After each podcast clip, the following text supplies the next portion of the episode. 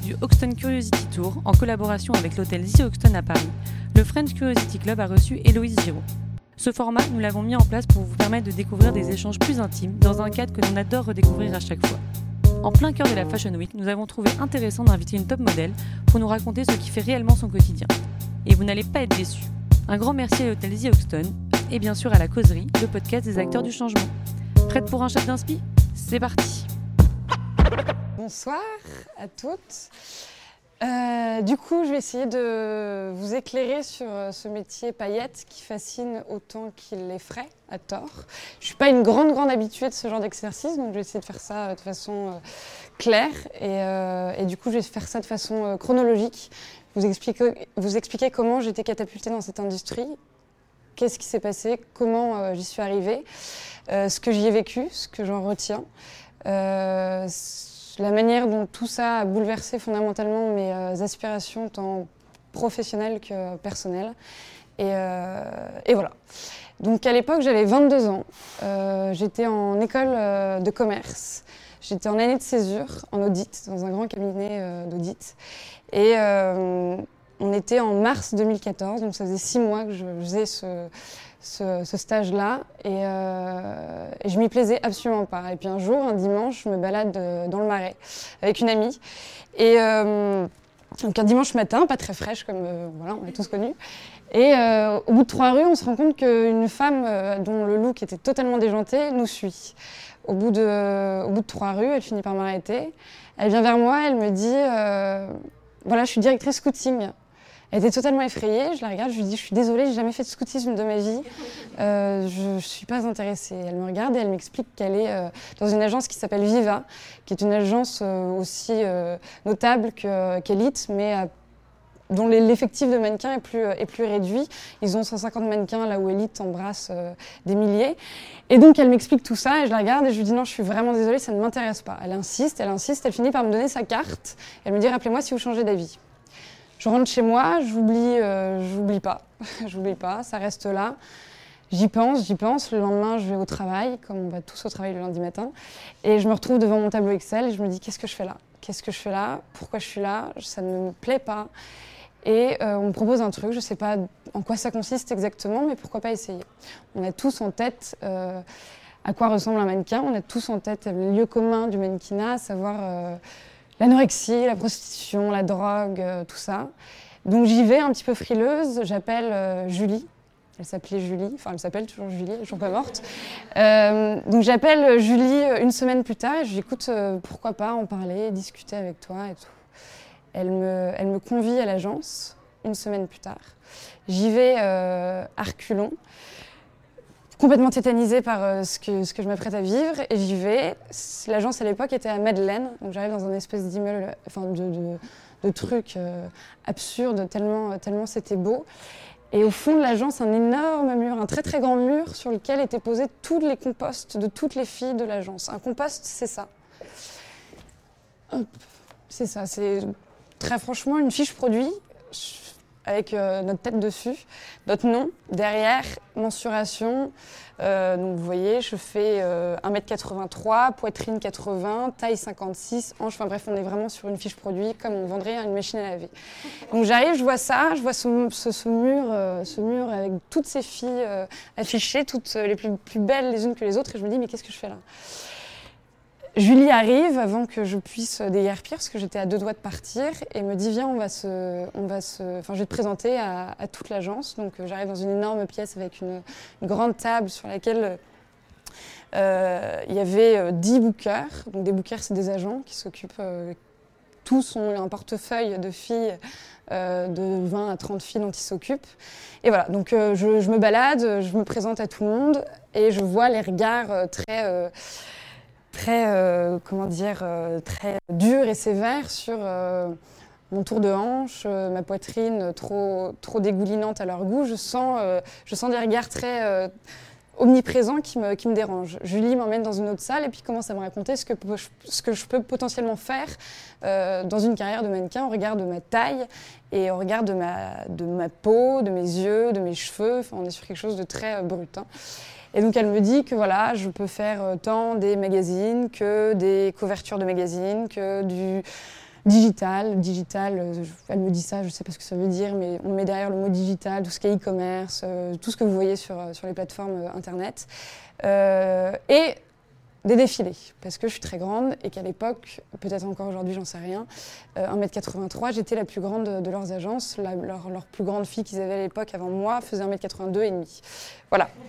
Bref, on parle de tout ça. Elle appelle Margot, qui est aujourd'hui ma bouqueuse depuis 4 ans qui, elle, m'explique le rôle d'un agent, euh, euh, la protection qu'elle va mettre autour de moi si jamais pendant un shooting ça se passe pas bien et qu'on veut me couper les cheveux ou qu'on veut me raser les sourcils ou que machin ou que bidule.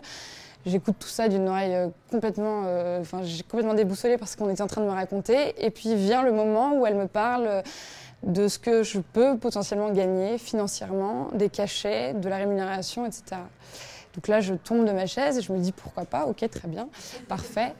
Et euh, tout ça a été de façon un petit peu perverse parce que juste après cet entretien-là, qui a duré quand même euh, deux heures, où on me racontait des choses dont je ne comprenais pas forcément, enfin, j'arrivais pas à avoir d'image derrière euh, tout ça, c'était très obscur pour moi.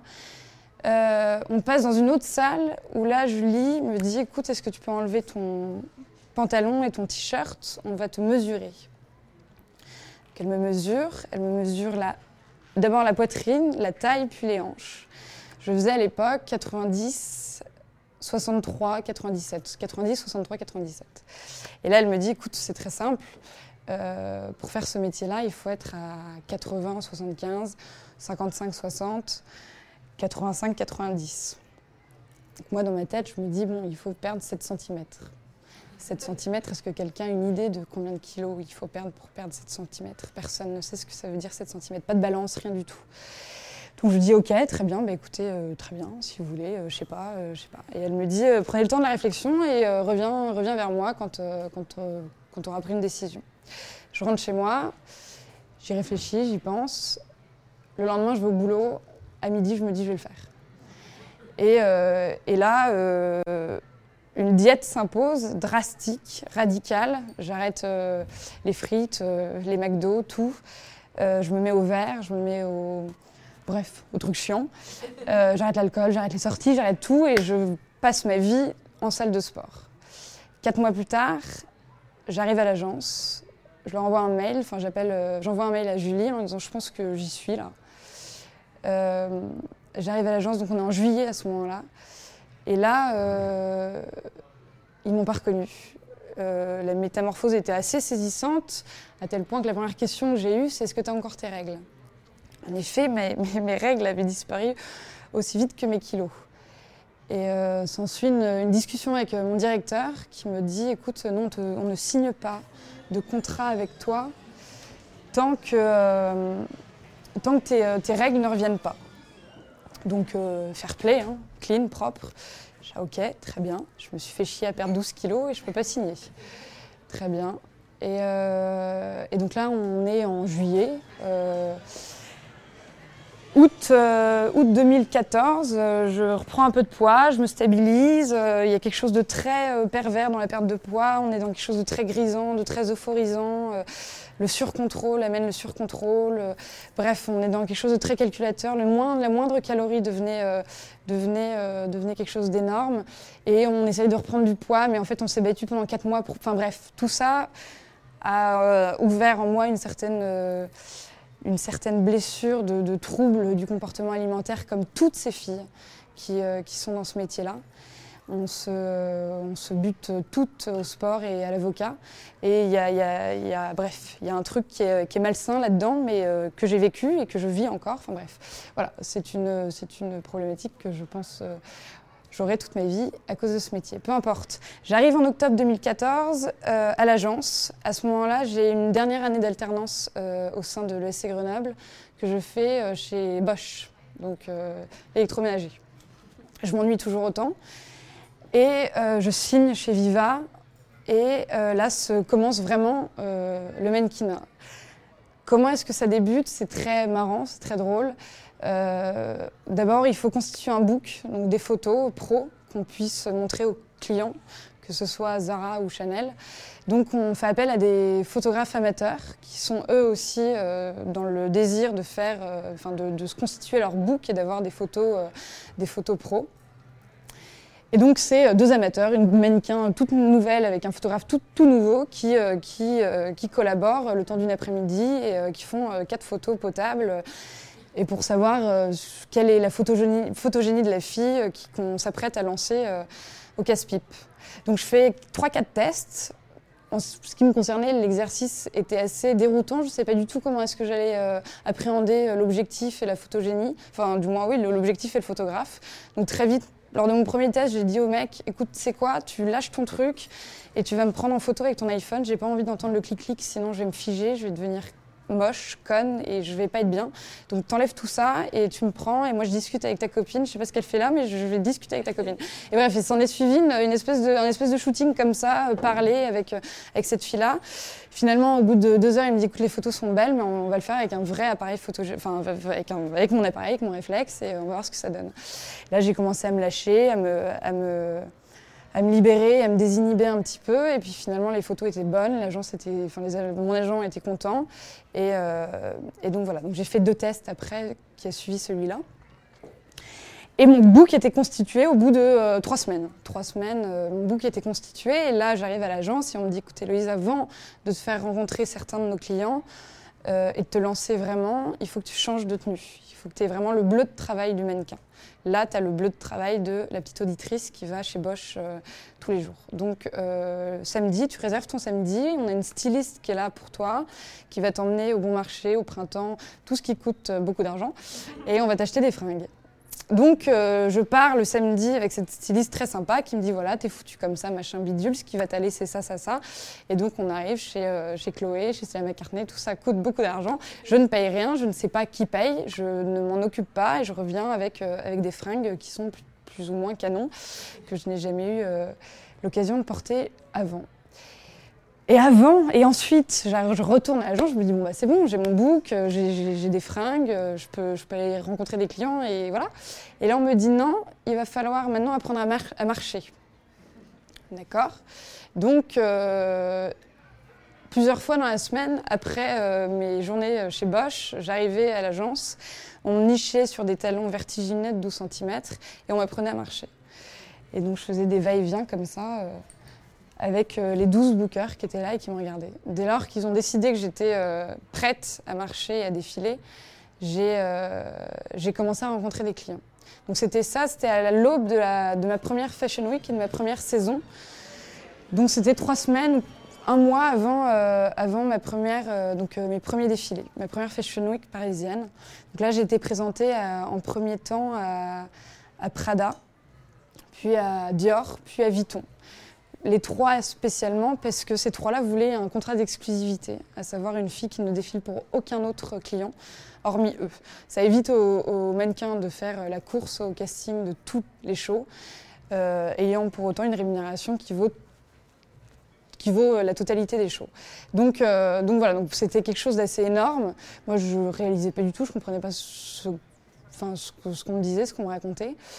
Bref, ces trois, ces trois, euh, ces trois clients ont décidé d'annuler euh, ces contrats d'exclusivité sous prétexte que je n'étais pas assez euh, fine, que j'avais trop de seins. Donc voilà. Voilà, je me suis dit, bon, c'est bien parti. et donc là, j'ai commencé la, Fashion Week telle qu'on l'entend. Donc là, la Fashion Week, c'est très clairement un mois et demi de vie qui se met en pause. Elle commence à New York, ensuite elle va à Londres, ensuite à Milan, puis à Paris. Et, euh, et tu enchaînes casting, fitting et défilé. Casting, donc euh, j'en sais rien, on va prendre euh, l'exemple de Ralph Lauren qui va à New York, enfin qui fait son défilé à New York et qui veut voir toutes les filles. Il y a 3000 filles, j'en sais rien, 1500 filles, enfin beaucoup de filles à New York qui sont là pour, pour défiler, pour s'essayer à la Fashion Week. On arrive, on est 500 filles dans une salle grande comme celle-ci, toutes en petite tenue. Euh, des filles abîmées par euh, ce métier, par euh, ce corps rémunérateur et, utilitaire. Donc on est tout en train de se regarder, on est tout en train de, se relooker, on est tout en train de se dire celle-ci est plus grosse que moi, celle-ci est moins grosse que moi, il faut que je passe entre les deux. Ça va peut-être faire un petit équilibre sympa, je vais peut-être peut y aller. bref, c'est un truc un peu délirant. Donc il y a des castings comme ça, on appelle souvent il y a trois rounds de casting. Si on arrive à être euh, dans, le dernier round, c'est que c'est quand même pas mal, c'est que c'est bien. Et, et, si on est définitivement prise au casting, on a ensuite le, le fitting. Donc le fitting, c'est directeur artistique de Ralph Lauren qui décide de, de vous habiller de cette manière-là. Donc il a 80 filles à faire défiler, 80 looks à faire défiler, et il choisit la fille pour le look. Donc tu vas, il est 2h du matin, parce qu'il n'y a pas que Ralph Lauren qui fait euh, des castings, il y a tous les autres qui font des castings. Donc, euh, donc vas, il est 2h du matin, ou midi, t'en sais rien, mais il est souvent 2h du matin. Et euh, tu arrives et euh, on te donne un look que tu mets, et donc là tu es directement confronté au directeur artistique. Donc j'ai pas fait Ralph Lauren, mais j'ai fait par exemple Chanel. Chanel, j'étais face à Karl Lagerfeld, qui il était une heure du mat, il était avec ses lunettes de soleil et il me parlait à travers son assistante. Tu peux lui demander, de, tu peux lui demander de se retourner? Je me retourne, oui monsieur, je me retourne. Elle peut se retourner. Ok, je me retourne.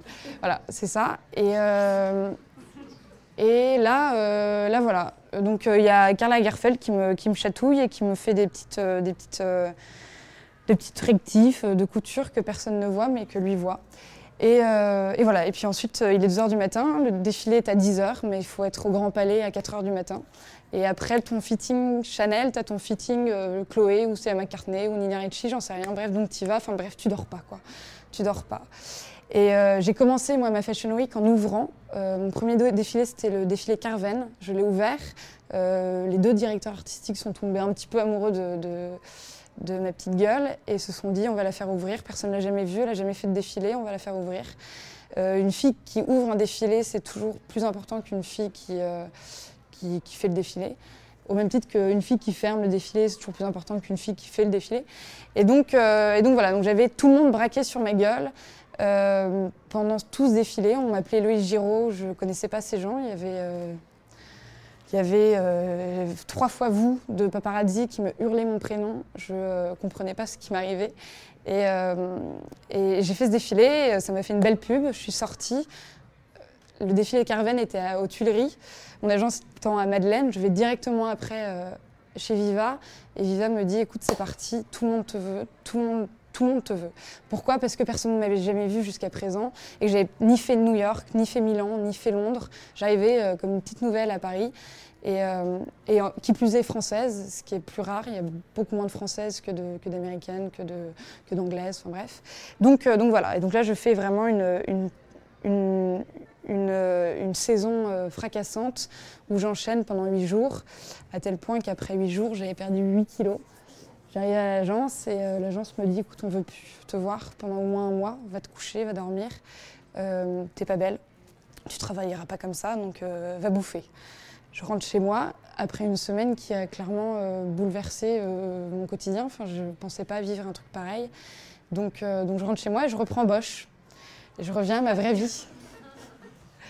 Et il faut savoir que les défilés, les Fashion Week pour, euh, pour un mannequin, c'est très important. Enfin, c'était très important, ça l'est moins maintenant euh, du fait d'Instagram, euh, de, nos amis Gigi Hadid, des filles d'eux et Kim Kardashian et tout ça. Mais ça l'était à l'époque parce, que parce que ça constitue un CV et ça te, ça te permet, enfin, un mec va se dire on va prendre une fille qui a défilé pour Prada plutôt qu'une fille qui a défilé pour, pour vêtements que personne ne connaît. Et, voilà. Donc, donc, quand tu fais une très bonne très bonne saison, tout le monde te veut, tant pour faire des, euh, magazines que pour faire des campagnes, que pour machin, que pour bidule. Donc moi, s'en est suivi un truc euh, complètement hallucinant où le Vogue, le numéro, l'officiel me voulait. Euh, sauf que moi, j'ai déjà dit à mon agence, je finis mes études. Je finis mes études, il n'y aura aucun aller-retour là-dessus. Je finis, il me reste six mois. Je, voilà. Donc je prenais les gros, les gros contrats. Euh, et, je faisais ça de façon dilettante, euh, trois jours par-ci, trois jours par-là.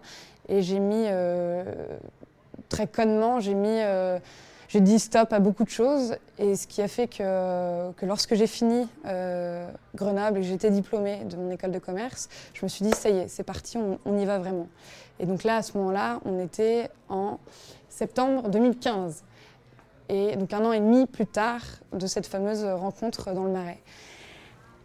J'arrive, et là je me dis, septembre 2015, donc c'est la Fashion Week, je me dis je vais tout faire. Je vais faire Londres, je vais faire... J'avais toujours pas d'agence à l'époque à New York, donc je pouvais pas faire New York. Mais je me suis dit je vais faire Londres, je vais faire Milan, je vais faire Paris, ça va cartonner.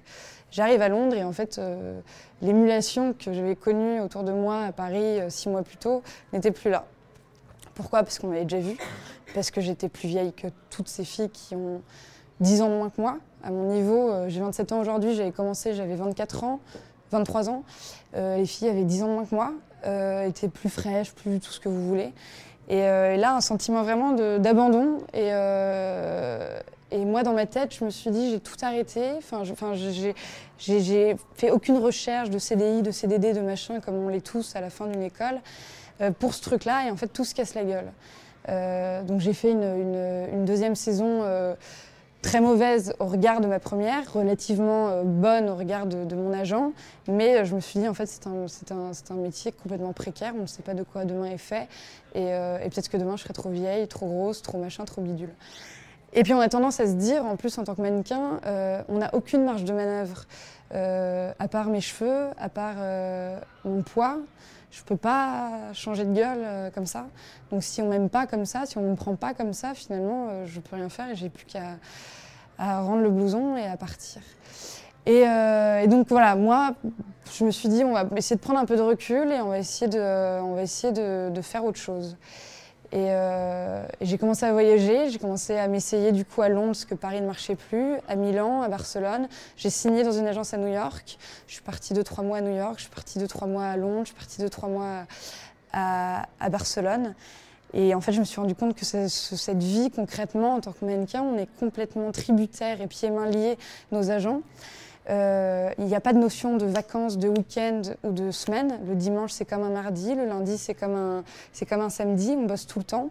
Il y a deux moments de l'année qui s'arrêtent. C'est le mois d'août et une semaine à Noël. Mais sinon, on est vraiment tributaire d'une envie, d'un job, d'un client, d'un machin. Donc, pas de place pour la vie perso. Euh, moi, euh, un week-end, mariage, deux potes qui se marient, je dis à mon agence, écoute, ce week-end-là, je ne peux pas bosser. Elle me dit ce week-end-là, tu as une campagne lingerie. Margot, ce week-end-là, je ne peux pas bosser. Oui, enfin, tu as une campagne lingerie à de tel montant. Donc on est dans un truc de, un peu de perversité où on nous, on nous, dit, enfin, on nous met en face à, un cachet énorme et finalement on perd la notion de, de proche, de famille, de, de, temps précieux, de temps personnel, de tout ça au regard d'un cachet qui est énorme et donc on s'y perd. Euh, et, puis on est en permanence toute seule parce qu'on ne fait que voyager. Euh, j'ai atterri à New York, je ne connaissais personne, je me suis fait des potes au moment même où je commençais à vraiment entretenir des relations. On m'a dit "Et non ma grosse, tu pars à Londres." Je suis partie à Londres, j'ai dû tout recommencer. Ensuite, en permanence, on est, sur le qui-vive en permanence. Euh, je peux vous donner l'exemple de cet après-midi. J'étais en train de faire du sport, il était 13h mon agent m'appelle et me dit Hello, t'as un casting là, vite, vite, vite, t'as un casting, euh, il se finit à 15h.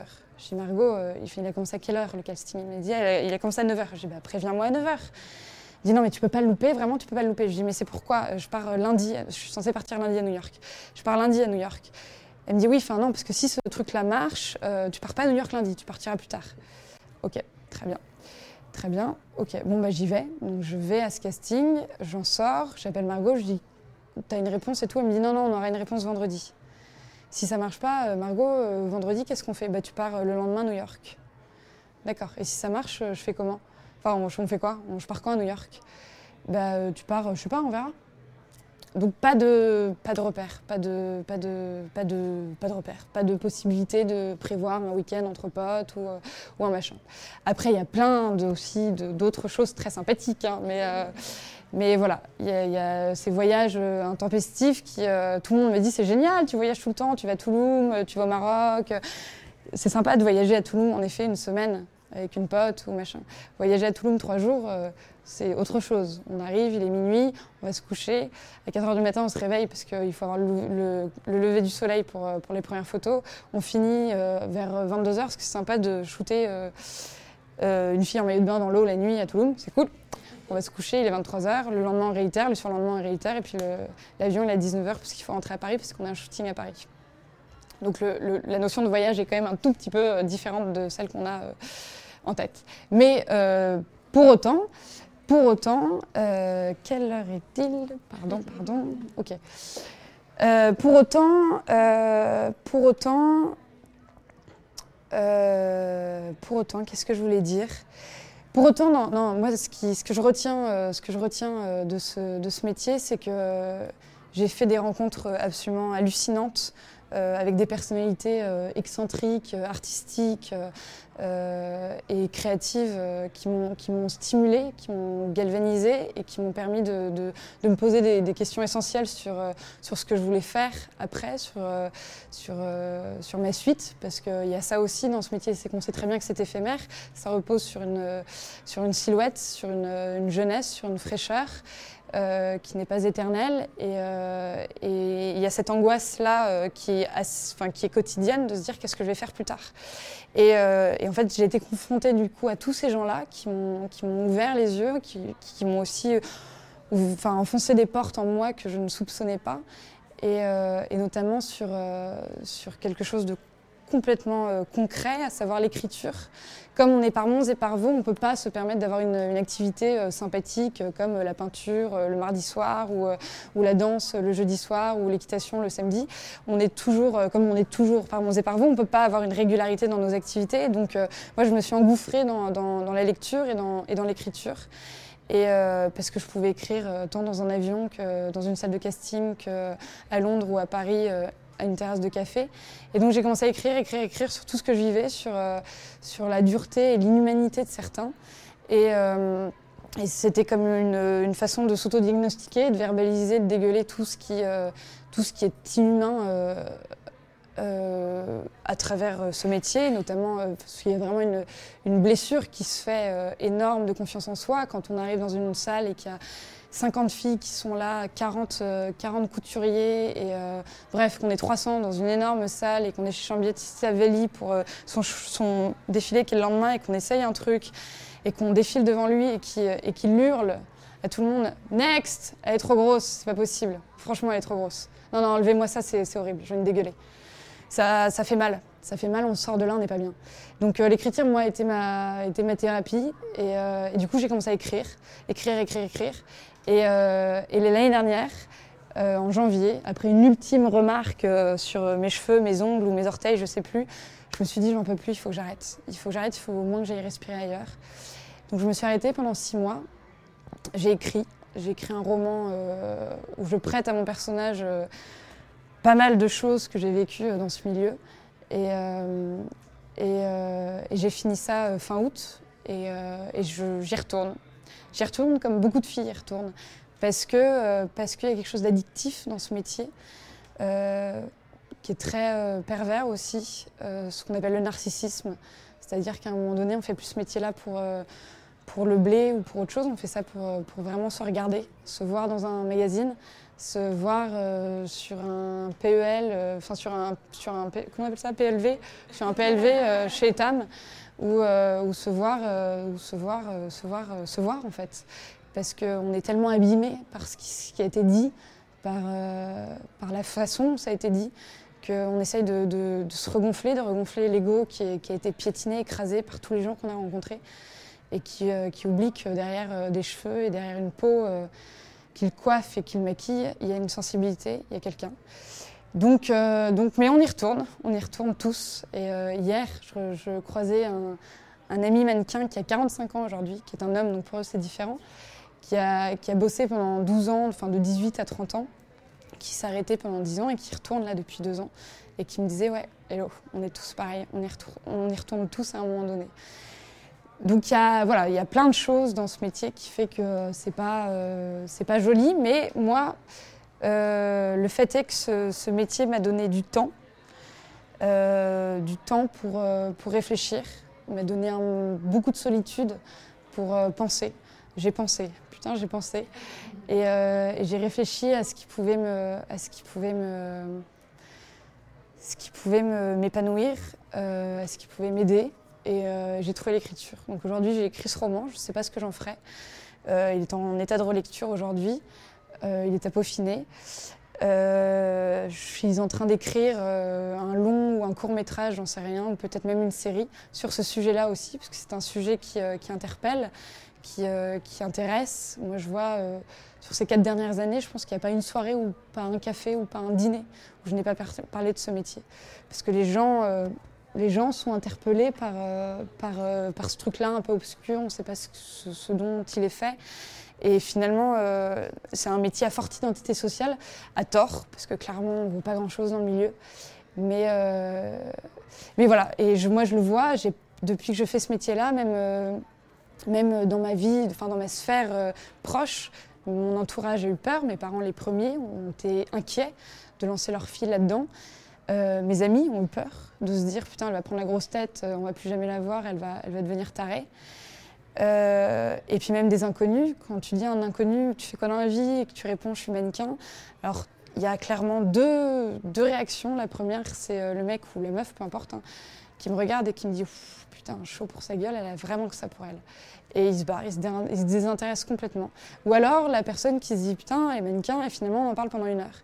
Mais du coup, il n'y a, plus de, y a plus de rapport euh, aussi euh, simple et aussi sain qu'avant, enfin du moins que ce que j'avais eu euh, dans, ma vie, dans ma vie d'avant en tant que petite auditrice. dans un cabinet d'expertise comptable. Donc voilà, après, c'est pas grave, c'est des choses qui arrivent et, et moi, ça m'a forgé, ça m'a construite. on est Enfin, dans ce métier-là, on, tend tous, tout à le dire qu'en effet, euh, socialement, c'est compliqué à, gérer. Mais, euh, mais voilà, voilà, euh, voilà, je sais pas où j'en suis en termes de temps. Voilà, j'ai complètement mordillé. C'est très bien, on va si tu veux. Ouais, pourquoi pas.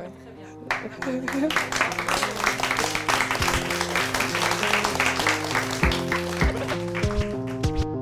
Pour toujours plus de curiosité, retrouvez le FCC sur les réseaux sociaux et sur notre site www.frenchcuriosityclub.com.